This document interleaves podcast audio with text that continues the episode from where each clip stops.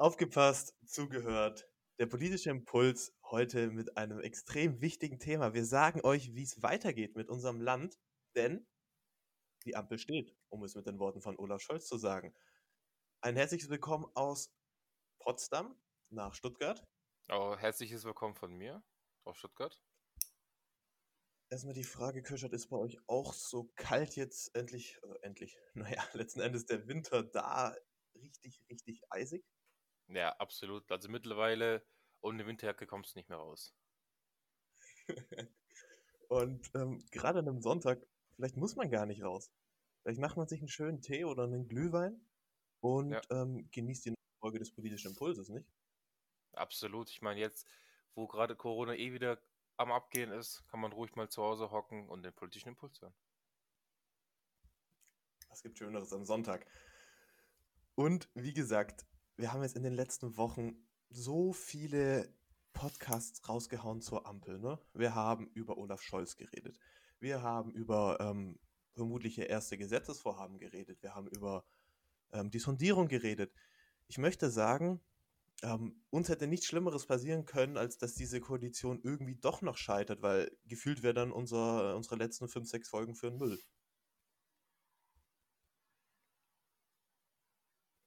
Und das wird jetzt nicht passieren. Wir haben eine ganze, ganze Menge zu bereden und ich persönlich habe so Bock mit dir zu diskutieren. Lass uns Ja, loslegen. absolut. Das Wichtigste, was jetzt passiert ist, ist eben ja, dass die drei Ampelparteien ihren Koalitionsvertrag vorgestellt haben am Mittwoch. Und ähm, das fängt ja schon mal gut an. Es fängt mit der Überschrift an, mehr Fortschritt wagen. Das ist ja angehaucht an äh, Willy Brandt, der ehemaliger SPD-Kanzler, der damals meinte, wir müssen, wir müssen mehr Demokratie wagen. Das ist ähm, ja ein sehr großes Zitat damals, seine Rede im Bundestag direkt nach seiner Wahl, der erste SPD-Kanzler, der eben für eine Veränderung stand, für eine neue Politik, die die ganze Ja, Gesellschaft mitnimmt, ähm, auch nach den Studentenprotesten damals.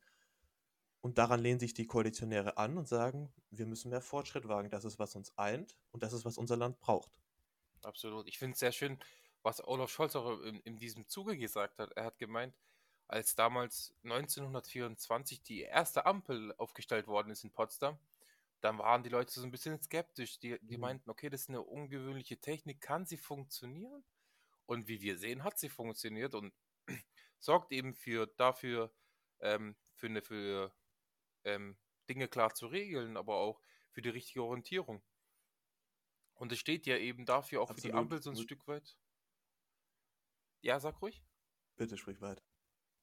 Da steht ja eben auch für die Ampel dieses, es ist was Neues im Bund, das gab es nicht so oft, aber vertraut mir, in Zukunft wollt ihr das immer wieder haben.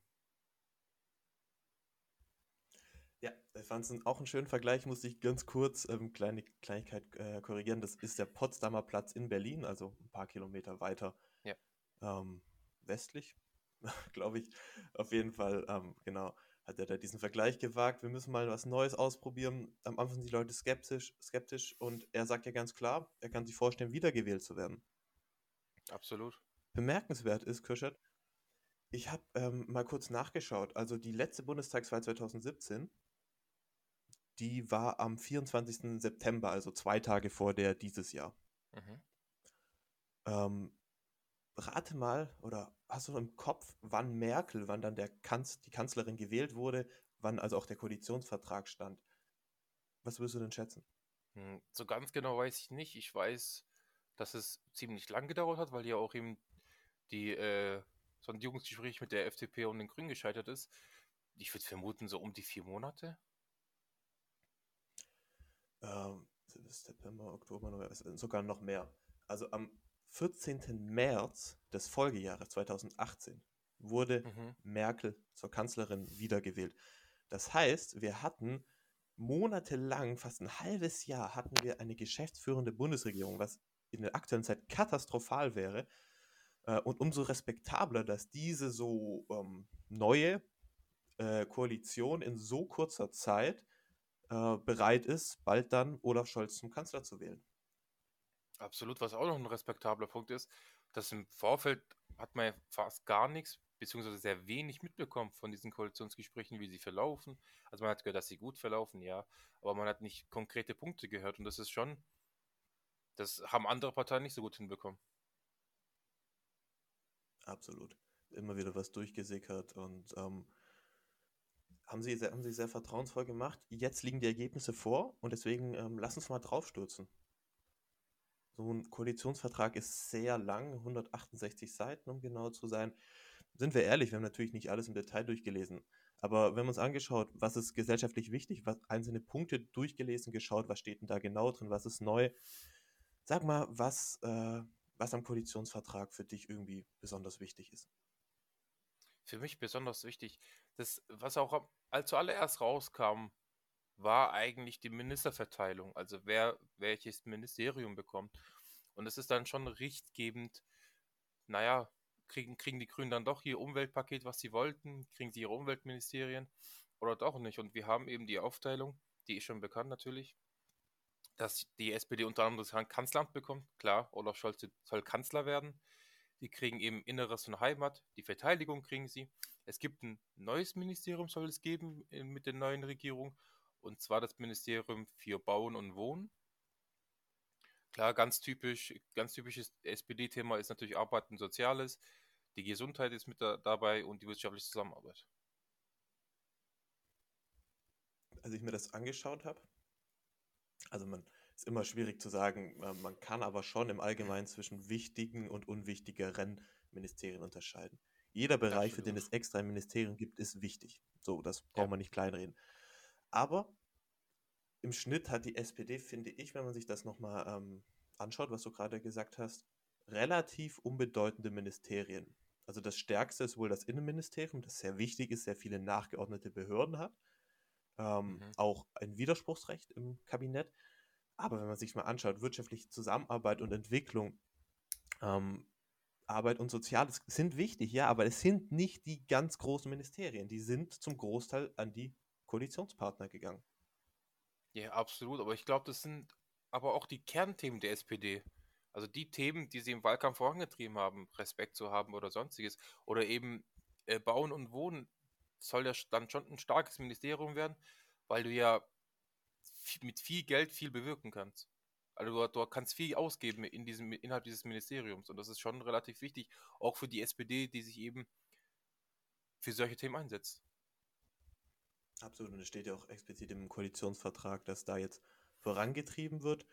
Übrigens äh, steht sowohl eben das, was wir schon längst vorgestellt haben, 400.000 Wohnungen pro Jahr, davon 100.000 ähm, sozial gefördert, aber auch, dass solange diese äh, Förderung noch nicht ausreicht, um einen soliden Mietpreis einzustellen, sollen eben weiterhin Zuschüsse an äh, Mieter und eine gewisse Bremsung der Mieterhöhung äh, bleiben in Kraft.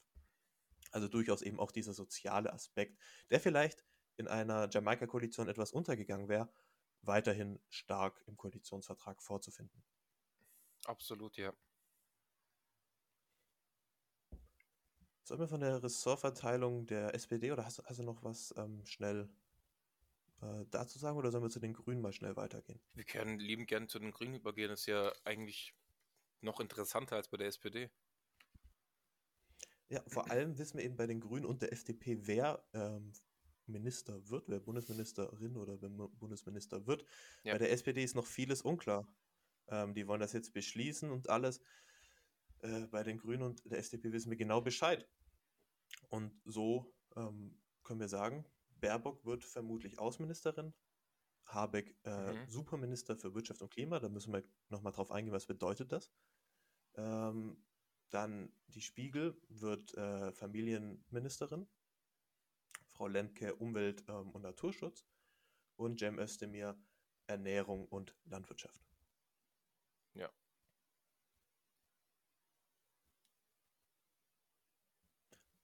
Naja, was, was äh, man, fällt dir denn spontan ein? Naja, was man auf jeden Fall sagen kann, ähm, ja, eben auch wieder wie bei der SPD, die Kernthemen der Grünen sind ja ein Stück weit schon gedeckt. Sie sind, sie dürfen das Umweltministerium besetzen, sie dürfen eben ähm, das Ministerium für Ernährung und Landwirtschaft haben sie auch in der Tasche. Ähm, ja, und es sind ja schon Themen, wofür sich äh, die Grünen auch eingesetzt haben im Wahlkampf. Wobei man sagen muss, dass sie aber dennoch sehr abgeschwächt dastehen in, diesem, in diesem Papier, in diesem Koalitionsvertrag, weil sie doch einige Punkte dann nicht durchgesetzt haben. Wobei ich sagen muss, ich habe mir, wie gesagt, ich habe mir einfach, es gibt fünf Oberpunkte des Koalitionsvertrags und ich habe mir einfach bei den einzelnen mich mal äh, mir einzelne Punkte eingeschaut, die ich besonders interessant finde. Und es stimmt schon, dass was geschafft wurde, ist, dass dieser bisherige Gegensatz Wirtschaft-Klima, dass der ein Stück weit aufgelöst wird in sämtlichen Formulierungen. Da kannst du durch die Kapitel ähm, gehen und wenn du dann eben Wirtschaft durchliest, da wird immer mit erwähnt, dass eben der Klimaschutz mitgedacht werden soll. Die Grünen haben durchgesetzt, sie wollten erst ein Veto-Klimaministerium, soweit kam es nicht. Aber ja. jedes Gesetz muss jetzt seine ähm, Auswirkungen hinsichtlich des 1,5 Grad Ziels der Pariser Klimakonferenz überprüfen, muss da, Entschuldigung, äh, muss da eine Evaluierung drunter schreiben. Also, und viele, ähm, wir reden nochmal gleich über das Superministerium von Habeck, Wirtschaft und Klimaschutz. Ähm, diese, diese Grundidee, dass Wirtschaft und Klima Symbi eine Symbiose bilden müssen, ist im ganzen Koalitionsvertrag zu lesen, ob du jetzt über Verkehr liest, ob du jetzt über, ähm, such dir was aus, äh, wirtschaftliche Entwicklung, Startup-Förderung liest. Überall steht nochmal drin, wir brauchen, auch, wir brauchen vor allem Startups, die ähm, den Naturschutz vorantreiben. Wir brauchen umweltfreundlich, umweltfreundliche Technologie, umweltfreundliche Energie. Es zieht sich durch wie ein roter Faden. Und ähm, das finde ich haben die Grünen ähm, gut gemacht, weil sie werden da die treibende Kraft gewesen sein, mit Sicherheit. Mhm. Was ich aber glaube, dass doch viele Grünwähler enttäuscht sein werden, weil zum Beispiel steht immer noch im Koalitionsvertrag, dass der Kohleausstieg idealerweise, ne, also es muss nicht 2030 passieren, aber idealerweise wäre es, aber es kann immer noch 2038 sein. Und was auch ein großes Manko ist, dass das Verkehrsministerium an die FDP geht. Ich meine, man hat sich erhofft, auch als Grüne, mit der Verkehrswende könnte man sehr viel CO2 einsparen was jetzt erstmal so leicht nicht möglich ist. Und das sind halt schon Punkte, die wir ansprechen müssen. Klar, die Grünen sind sicherlich selbstbewusst und werden auch keinen Koalitionsvertrag eingehen, in dem sie gar nicht drinstehen oder wo ihre Werte gar nicht vertreten sind. Das ist natürlich auch klar. Ähm, dennoch finde ich persönlich, sie haben da schon ein, zwei Abstriche machen müssen. Haben sie mit Sicherheit. Ich kann nochmal wiederholen, dass ich trotzdem eben sehe, dass ihre dass diese Grundidee der, und so steht jetzt im Koalitionsvertrag drin, sozial-ökologischen Marktwirtschaft, dass auch ja. FDP und SPD sagen, Lindner und ähm, Scholz bei der Vorstellung, bei der Pressekonferenz, wir müssen da eine Transformation der deutschen Wirtschaft hinkriegen und an unsere M Möglichkeiten gehen. Dass sie nicht ganz so ambitioniert sind, ja, aber dass dieser Weg jetzt angestoßen wurde, das haben die Grünen hingekriegt. Und ähm, wie gesagt, äh, dieses Superministerium für Wirtschaft und Klimaschutz, das, was heißt ein Superministerium? Das sollten wir vielleicht mal klären. Ähm, einzelne Bereiche wandern manchmal zwischen Ministerien. Wir haben das im letzten Koalitionsvertrag gesehen mit dem Bauressorts. Die sind dann, ich weiß gar nicht mehr von wo, sie sind auf jeden Fall zum Innenministerium gekommen. Mhm. Und so sind jetzt einige Bereiche des bisherigen äh, Klimaministeriums rüber zum Wirtschaftsministerium gewandert. Einige mhm. Mitarbeiter, einige Ressorts, um da eben diese Zusammenarbeit, bis jetzt waren es quasi Todfeinde, also ne, auch sogar unter einer, ähm, es gab eine Regierung, wo, äh, ich glaube, Hendricks hieß, ja, es war, gab eine SPD-Umweltministerin ähm, Hendricks und einen SPD-Wirtschaftsminister äh, Gabriel, beide gleiche Partei und trotzdem haben sie sich, das war 2013 bis 2017, gegenseitig immer ausgebremst ähm, und es war immer ein Gegensatz. Und der soll jetzt vereint werden, indem eben dieses Ministerium Wirtschaft gestärkt wird und, ähm, wie sagt man das, Expertise aus dem, äh, aus dem Gebiet Klima erhält. Ja, also ein Ministerium, was sich mehr auf, aufs Klima konzentrieren soll, mit unter anderem. Und ein stärker gewordenes Ministerium, absolut, ja.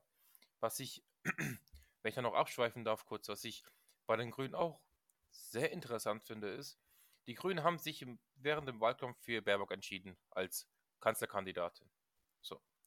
Wir sehen jetzt aber, dass nicht Baerbock Vizekanzlerin werden soll, sondern Habeck, was für mich ja, das, das wundert mich ein Stück weit, weil ja eigentlich man diesen Wahlkampf mit der Baerbock geführt hat und dann plötzlich wird es äh, Habeck.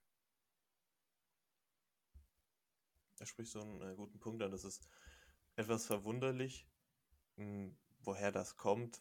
Das wird eine parteientscheide, äh, parteiinterne Entscheidung sein. Vielleicht eben, dass man sagt, okay, sie hat jetzt diesen Wahlkampf nicht ähm, gewonnen.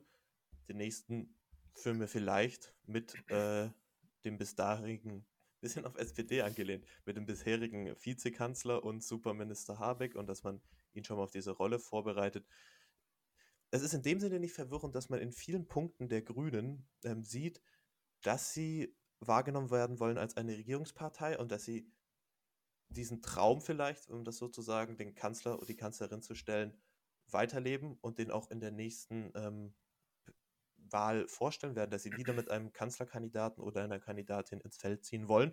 Und momentan sieht es danach aus, als wäre es diesmal Habeck. Ja, absolut. Ich meine, es gab ja auch die Thesen, dass äh, Habeck die bessere Wahl gewesen wäre, hätte man ihn als Kanzlerkandidat aufgestellt, dass die Grünen da sicherlich mehr Punkte erreicht hätten. Das haben wir ja auch schon im, in den vorigen Folgen auch schon mal erwähnt. Ähm, vielleicht auch so ein Zeichen dafür, okay, der nächste Schritt ist dann doch mit Habeck und nicht mit Baerbock.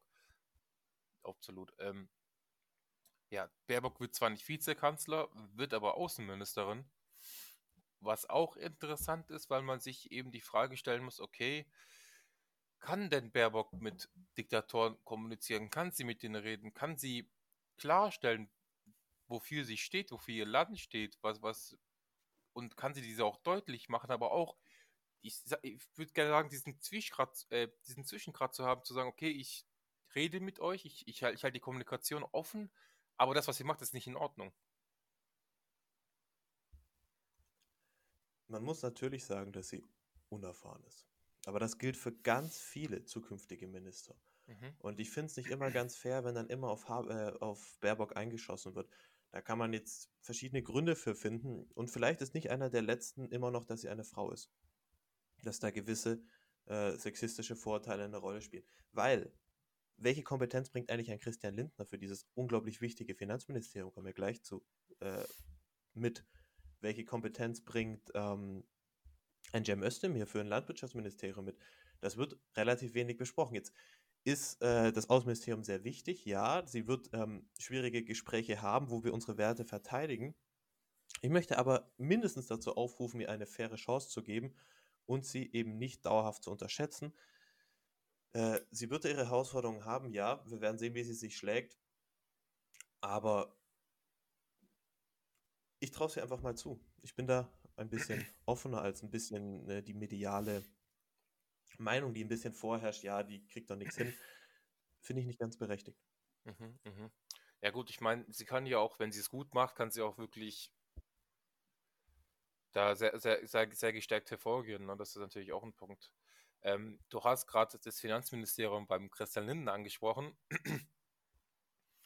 um das äh, nochmal klarer zu machen, Christian Lindner hat sein Ministerium bekommen, was er sich so sehr gewünscht hat.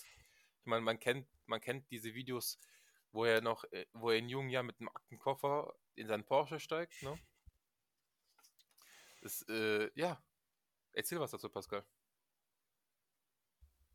Das Finanzministerium ist inzwischen so das beliebteste Ministerium, um das sich jetzt auch die beiden Junior-Koalitionäre Junior gestritten haben.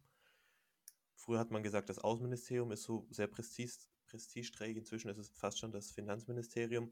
Und das hat diverse Gründe. Ähm, der wohl wichtigste ist, man redet von einem Vetoministerium, das ist immer relativ. Das heißt, wenn der Finanzminister Bedenken bei einem Gesetzentwurf hat, dass dieser nicht mit dem ähm, finanztechnisch nicht tragbar ist, kann er ein Veto einlegen und dann wird er erstmal gestoppt. Er kann aber übrigens äh, von einer Kabinettsmehrheit mit dem Bundeskanzler sofort wieder überstimmt werden. Aber er hat erstmal die Chance, Gesetzentwürfe mindestens mal eine Zeit lang zu blockieren. Absolut. Also eigentlich mit das wichtigste Ministerium, was es gibt, was wir haben. Und das in der Hand der FDP. Also die FDP hat das schon relativ gut verhandelt, muss man sagen. Wenn man bedenkt, dass sie auch das Verkehrsministerium bekommen haben und aber auch ähm, das Bildungsministerium. Ich sag's nochmal, die Kernthemen der FDP jetzt, wie bei den Grünen und wie bei der SPD, sind wiedergedeckt. Hm? Kernthemen Finanzen bei der F FDP mit das Wichtigste, aber auch eben Bildung, dass man die Schulen digitalisieren will, dass man für alle die gleichen Chancen schaffen will, auch in, in der schulischen Laufbahn. Und dieses Ministerium haben sie jetzt und da können sie auch einiges tun. Du hast es erwähnt, das heißt jetzt auch Verkehr und Digitales.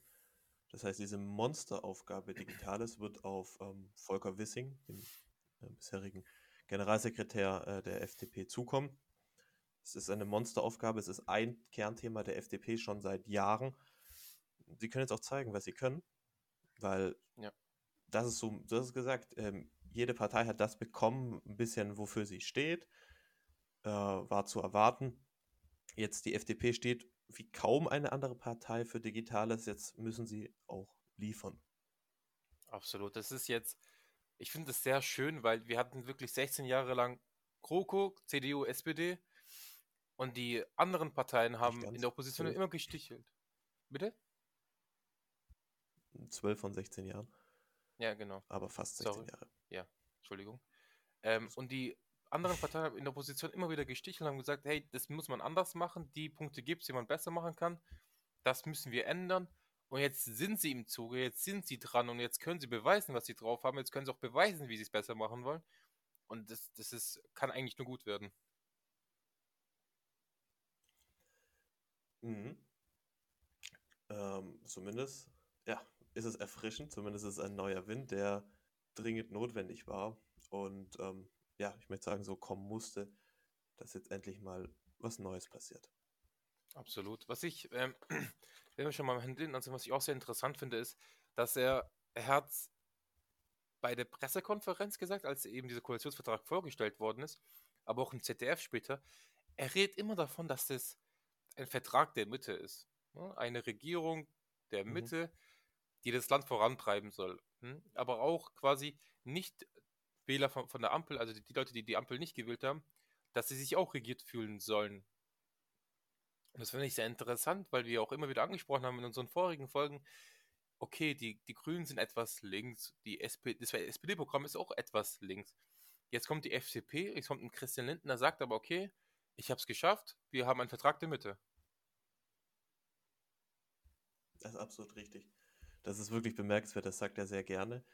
Ähm, das ist absolut recht. Das ist sehr spannend, dass er, dass er gerade das so in den Vordergrund stellt.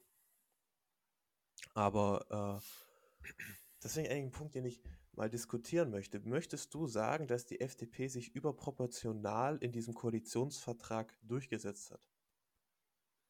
Ich, ich würde sagen, sie hat. Hm, schwierig, weil ich finde, sie hat wirklich wichtige Ministerien erhalten wo sie auch wirklich viel verändern können, wo sie auch wirklich mitentscheiden können. Ähm, ja, ich meine, als, als, als eine Partei, die gerade so mal zweistellig geworden ist, dann doch schon erstmal vier Ministerien rauszuhauen und dann auch wirklich wichtige Ministerien zu bekommen, ist schon, zeugt von einer starken Verhandlungsposition auf jeden Fall. Das ähm, stimmt und hat diese Koalition deutlich mehr in die Mitte getrieben, als es vielleicht unter einem puren rot-grünen Bündnis wäre. Man muss aber eben jetzt auch einfach mal sehen, wenn so oft gesagt wird, okay, es gibt da einen Heute-Show-Post, war das, glaube ich, ne? Ähm, wo so mhm. die Koalitionäre mit so blauen Augen dargestellt wurden, alle außer Lindner, so nach dem Motto, die FDP hat jetzt alle vermöbelt und sich komplett durchgesetzt.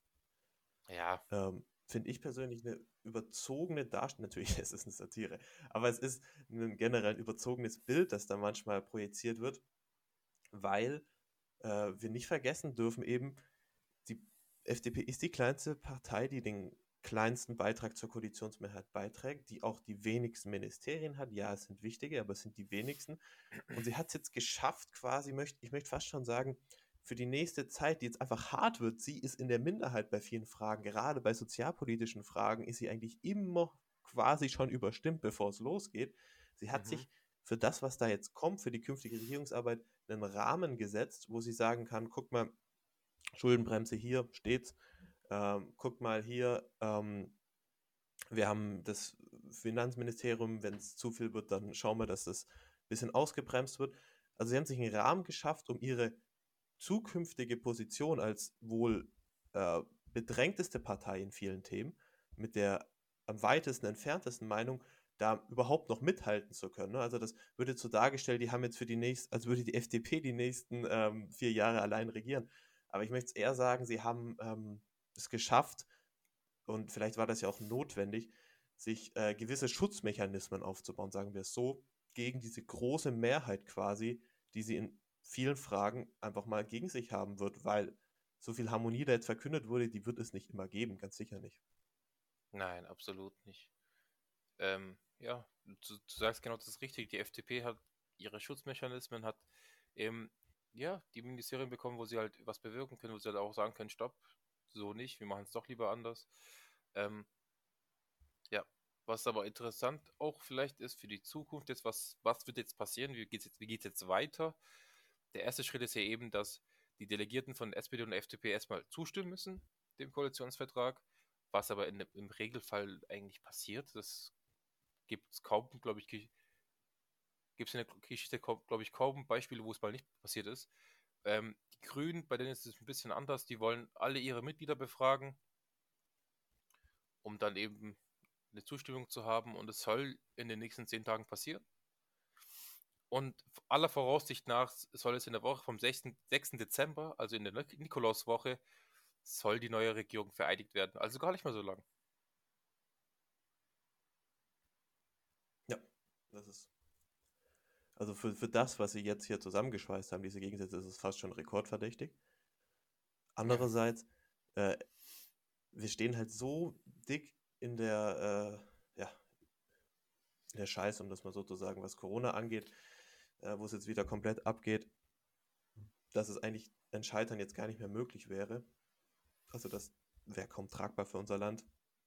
Und äh, umso wichtiger ist es, dass es jetzt eben losgeht, dass da äh, eine Regierung sitzt, die die machen kann. Das ist jetzt ganz, ganz wichtig. Und Corona überschattet alles. Es steht in der Präambel des Koalitionsvertrags. Es war das Erste, was Olaf Scholz gesagt hat. Er, bevor er irgendein Wort auf dieser Pressekonferenz zur Ampel verloren hat, bevor dieser Satz, der in den ganzen Zeitungen dann getitelt wurde, die Ampel steht, bevor der gefallen ist, hat er erstmal zur Lage der Nation mit äh, Corona äh, Worte verloren. Also das dürfen wir nicht vergessen. Die Ampel kann jetzt nicht anfangen und sagen, komm, wir starten mal locker mit einer Cannabis-Legalisierung, wir zeigen mal, was wir können, wir bringen die Digitalisierung voran. Das, natürlich muss das auch geschehen, aber gerade ist alles so massiv überschattet äh, von der Corona-Situation, die jeder unserer Zuhörerinnen und Zuhörer kennt, äh, das dürfen wir nicht vergessen. Absolut, das ist eine sehr undankbare Aufgabe, muss man sagen. Sie werden ja mitten in die Corona-Pandemie reingeworfen, eigentlich auch genau da, wo es mit am schlimmsten ist, erstmal die Aufgabe zu bewältigen und dann sich aber noch darum kümmern, ihre Parteipunkte, äh, ihr, ihren Vertrag da durchzubringen, ist schon eine Aufgabe, die ist nicht so einfach. Ähm, wenn ich dir eine Frage stelle, Pascal, was denkst du, wie erfolgreich wird die Ampelkoalition? Das ist eine sehr gute Frage und ich habe mich erstmal generell gefragt, wie viel von so einem Koalitionsvertrag wird denn im Regelfall durchgesetzt, ne? Mhm. Weil äh, man hat da oft so ein negatives Bild und die wohl besten Studien, die man dazu finden kann, sind von der Bertelsmann Stiftung. Und denen zufolge ist es tatsächlich eine erhebliche Diskrepanz zwischen der Volksmeinung, die oft sagt, okay, da wird sowieso nichts durchgesetzt, sie machen dann, was sie wollen, und der Realität, äh, die bei der letzten GroKo quasi zur Halbzeit ähm, schon mehr als die Hälfte der Vorhaben durchgesehen, äh, durchgesetzt gesehen hat. Das heißt, ähm, Sie sagen, gegen Ende sind über 80 Prozent der Vorhaben durchgesetzt. Das heißt, so ein Koalitionsvertrag ist nicht irgendein Spaß. Da wird schon das meiste von durchgesetzt. Die meisten Maßnahmen werden ergriffen. Ähm, deswegen erstmal generell, was da drin steht, ist jetzt schon wichtig. Und ähm, Neuheiten wie ein elternunabhängiges BAföG, eine Kindergrundsicherung und der Ausbau von erneuerbaren Energien, um nur einige Punkte zu nennen, Digitalisierung, die werden jetzt vorangetrieben werden. Ja, da wird was passieren. Und erst einmal äh, wird diese Koalition viel in Bewegung setzen. Soweit erstmal von mir. Ja. Also ich finde, ich, ich habe absolut keinen Zweifel dran. Wenn wir sehen, diese drei Parteien, diese doch so unterschiedlichen Parteien, schaffen es tatsächlich, zwei Monate nach der Bundestagswahl einen Koalition, Koalitionsvertrag vorzulegen. Das gebührt erstmal Respekt und ich glaube eben, das macht mir Hoffnung, dass sie dann auch wirklich in Zukunft, in den nächsten vier Jahren, einiges durchsetzen werden, aber auch einiges besser machen werden. Ich, ich habe mir diesen Vertrag auch ein Stück weit durchgelesen und ich finde, da sind wirklich Punkte dabei, die sind schon längst überfällig, die müssen kommen und mhm. die werden auch unser Land voranbringen, auf jeden Fall. Die Stabilität dieser Koalition ist, naja, sie ist irgendwie garantiert ein Stück weit, möchte ich sagen, durch diese besonderen Umstände, dass, äh, nun ja, dass eben die Krise vor der Tür steht, dass sie so gut verhandelt haben, das ist schon eine sehr gute Basis, dieses äh, Vertrauliche. Ähm, und vielleicht, vielleicht das Wichtigste, wir sind der Souverän. Wir leben in einer Demokratie und das Volk will mehrheitlich eine Ampelkoalition. Das weiß jeder. Keiner hat Bock auf eine GroKo und Jamaika sieht gerade auch keiner mit so einer desolaten CDU-Union. Ähm, das Volk will äh, die Ampelkoalition. Und das wissen die ähm, Beteiligten. Und vielleicht ist das die größte äh, Motivation, diese Koalition ernsthaft äh, zu führen. Absolut, kann ich nur so unterschreiben. Und du hast auch noch die Stabilität der Koalition angesprochen. Hm, glaubst du, glaubst du, werden öfter, glaubst du, diese Harmonie wird beibehalten im Stil oder glaubst du persönlich, wir werden öfter Spannungen erleben zwischen eben den Lagern, die dann auch nach außen dringen, wo es dann irgendwie heißt, okay, Wirtschaft- und Klimaminister Habeck kriegt sich in die Haare mit Finanzminister, ähm, hm, hängt gerade, Finanzminister ähm, Lindner. Glaubst du, sowas wird dann doch häufiger passieren oder diese Harmonie wird beibehalten? Was, wie schätzt du das ein? Hm. Sie werden mit Sicherheit streiten innerhalb der Regierung. Die Harmonie wird es so nicht mehr geben. also nicht die Harmonie, die wir jetzt gesehen haben, natürlich nicht. Aber ich glaube, sie haben es jetzt eben bei diesen Verhandlungen auch bewiesen. Sie sind keine kleinen Kinder, sie sind erwachsene Männer mit gewissen Vorgaben, mit gewissen Zielen. Das bedeutet für mich, genau, Entschuldigung, auch Frauen.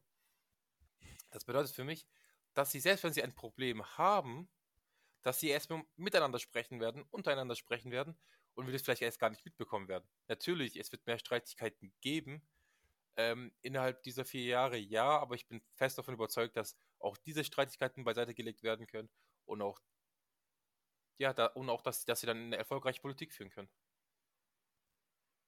Also du glaubst generell schon, dass dieser Stil erstmal Probleme untereinander hinter geschlossenen Türen, ohne die Aufmerksamkeit der Medien zu besprechen und dann eben geschlossen nach außen zu treten.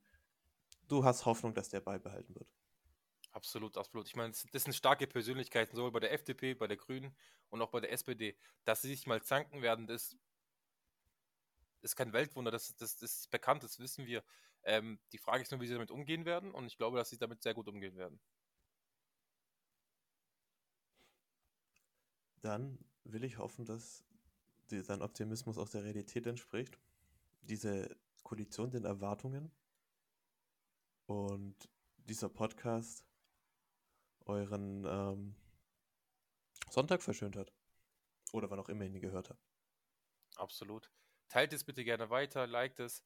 Wenn ihr Kritik habt, An Anmerkungen mitdiskutieren wollt, dann uns gerne die Kommentarbox dafür aus. Ähm, hat mich sehr gefreut, Pascal. Mir hat es richtig Bock gemacht. Ich habe richtig gebraucht, jetzt darüber zu reden, sag ich dir ehrlich. ja. Von daher, wir sehen uns bald wieder. Ciao, ciao. Macht's gut, bis dahin.